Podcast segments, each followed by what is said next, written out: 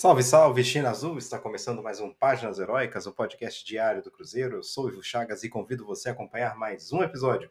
Nos siga nas nossas redes sociais, no X antigo Twitter, Página Heroicast, Instagram, Páginas Heroicas Cash. Se puder seguir também no Spotify, muito bom para vocês também terem acesso aí a todo o conteúdo que chega no Spotify ou também na Apple Podcast, Google Podcast, onde, é, onde quer que vocês ouçam o nosso podcast. Se puderem também, aquele pedido de sempre, compartilhar o nosso podcast com as pessoas cruzeirenses que vocês conheçam, nos grupos de WhatsApp, nos grupos de Telegram, nas redes sociais de vocês. Tudo isso ajuda bastante esse canal e esse podcast. É, e é para a gente, como sempre venho dizendo, para que a gente chegue aí a uma relevância interessante e que consigamos trazer coisas novas em 2024. Bom, pessoal, é, vendo de, direto ao ponto aqui, hoje é véspera, né? Da estreia do Cruzeiro no Campeonato Mineiro, a gente já tem a lista dos jogadores que estão relacionados para esse jogo. Temos também uma novidade aí antecipada pelo Cruzeiro, que é a numeração fixa. Não a novidade que o Cruzeiro não utilizasse a numeração fixa, já utilizava, mas a novidade são as mudanças que nós vamos ter nessa numeração. E vamos começar com isso, depois a gente fala dos relacionados. Bom, o Cruzeiro, Rafael Cabral continua com a número 1, o Gasolina com a número 2, Marlon com a 3, Lucas Oliveira com a 4, Zé Ivaldo tem a 5, Kaique tem a 6, Vital tem a 7, Rafa Silva tem a 8, Dineno tem a 9, portanto, nossa camisa 9 vai ser o argentino Dineno, Matheus Pereira está com a 10, bacana também, aí o Matheus Pereira está com a 10, Wesley continua com a 11, William com a 12, Fernando Henrique com a 15, Lucas Silva tem a 16, Ramiro 17, Arthur tem a 19. Depois, Ian Lucas tem a 20, Machado tem a 23, Henrique tem a 25, Neres tem a 27, Palácios a 28, Romero tem a 29, clássica a camisa do Romero. Gabriel Veron tem a 30, 30 que já foi histórica do Kleber no Cruzeiro também, já deu bastante sorte pro Cruzeiro, menos naquele jogo contra Estudiantes, mas enfim. Bilu tem a 31, Juan Santos tem a 40, 34. Rafael Elias, o Papagaio, tem a 40. Léo Aragão tem a 41. João Marcelo, a 43. João Pedro, a 55. Japa, 77. Robert, a 80. E Anderson, a 98. Essas são as, esses são os números da camisa dos jogadores do Cruzeiro para esse ano, para essa temporada de 2024. Bom, falar agora dos relacionados para o jogo contra o Vila Nova no Castor Cifuentes às é, 19 horas, se não me engano, né? Deixa eu só confirmar aqui, mas eu acho que é isso mesmo, né? Deixa eu ver aqui, é isso mesmo, às 19 horas.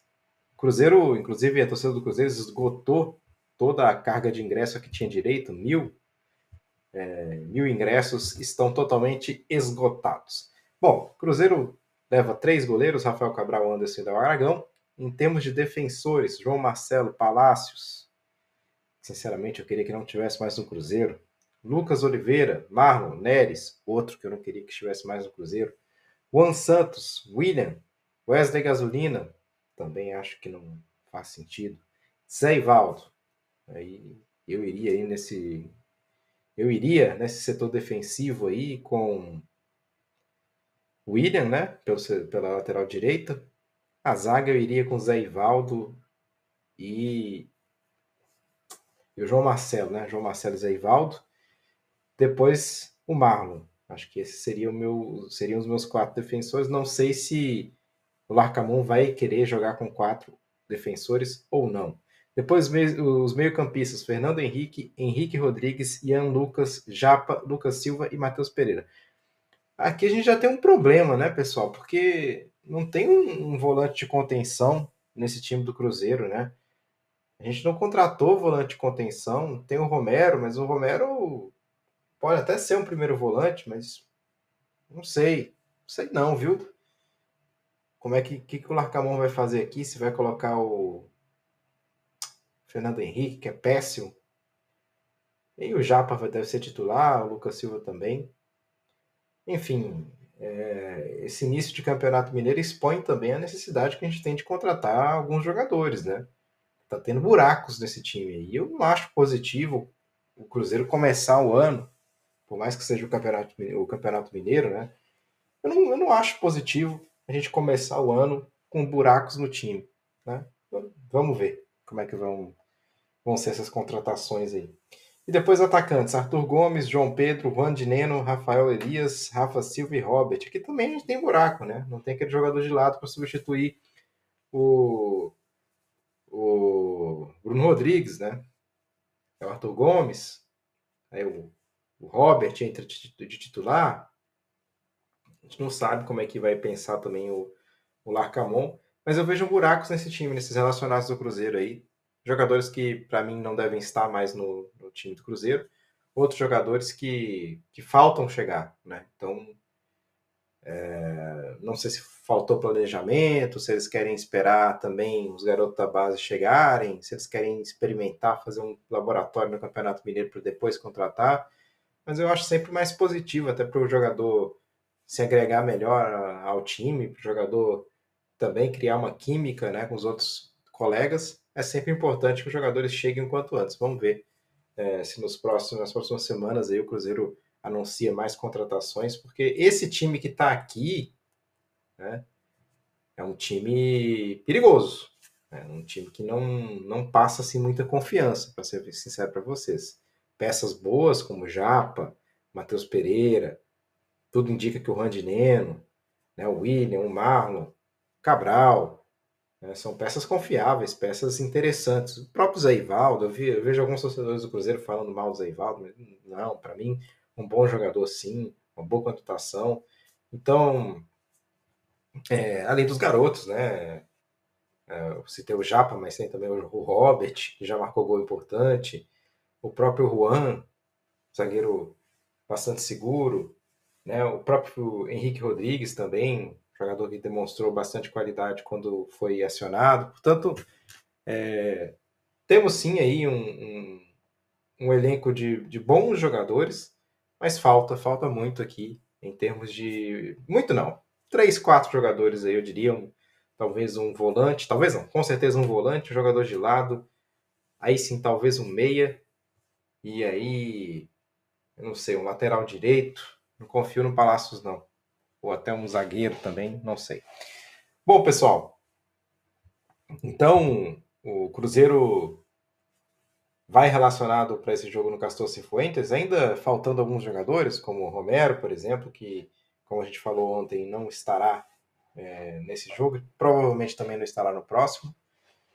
Então, claro que o Romero traria aí uma, uma boa maior qualidade nesse setor de meio campo do Cruzeiro, mas ainda não está pronto fisicamente, portanto, fica fora desses dois jogos iniciais o Lucas Romero. Depois, pessoal, falar da questão do Daniel Júnior, né? Ele realmente vai para o Vitória, já vestiu a camisa do Vitória. E aí, o que o Samuel Venâncio trouxe de apuração em relação a isso é que o Cruzeiro permanece com 40% do jogador o Vitória compra, portanto, 60% dele.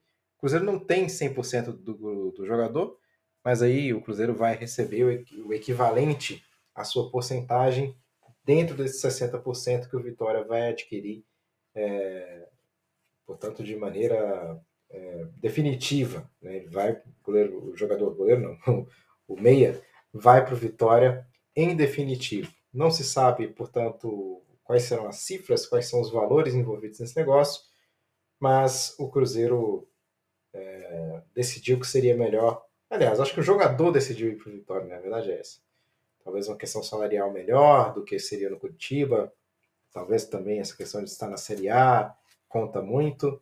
Então, foi uma escolha mais do Daniel Júnior do que do Cruzeiro em si. O Cruzeiro queria manter o negócio com o Coxa, né? Tinha garantido. Portanto, teve esse, essa questão teve várias reviravoltas. Né? Primeiro ele esteve próximo do Vitória, depois o Coxa atravessou, o Vitória voltou a atravessar e agora realmente vai para o Vitória e está definido, o martelo está batido. Portanto, é, essa questão, essa, essa novela Daniel Júnior está realmente definida.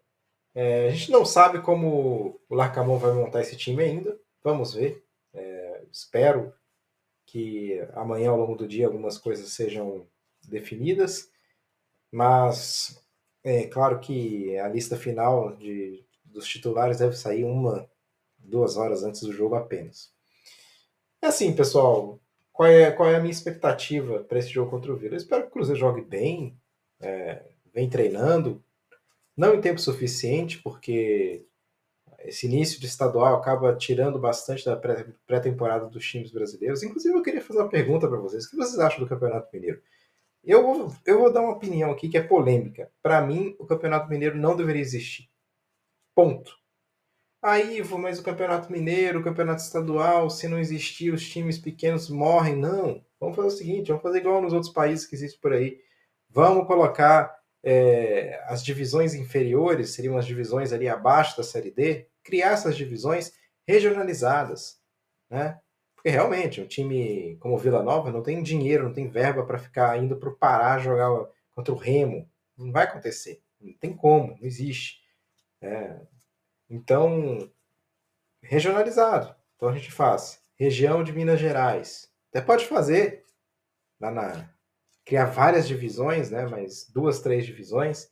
E aí fazer ali uma região norte de Minas, ao invés de fazer Mineiro segunda divisão, não sei o quê, faz por, regionalizado, para os times terem que viajar menos, e por aí vai. Até você chegar ao que seria o Campeonato Mineiro, que seria ali uma série abaixo da série D, né? Seria a série E do Campeonato Brasileiro, que seriam os times dos estaduais, né? E aí, você fazendo uma boa qualificação disso tudo, você consegue melhorar o futebol do interior, né? O futebol do interior poderia estar aí dentro do Campeonato Brasileiro. Né? É, que é como acontece, por exemplo, aqui em Portugal, que são as divisões distritais.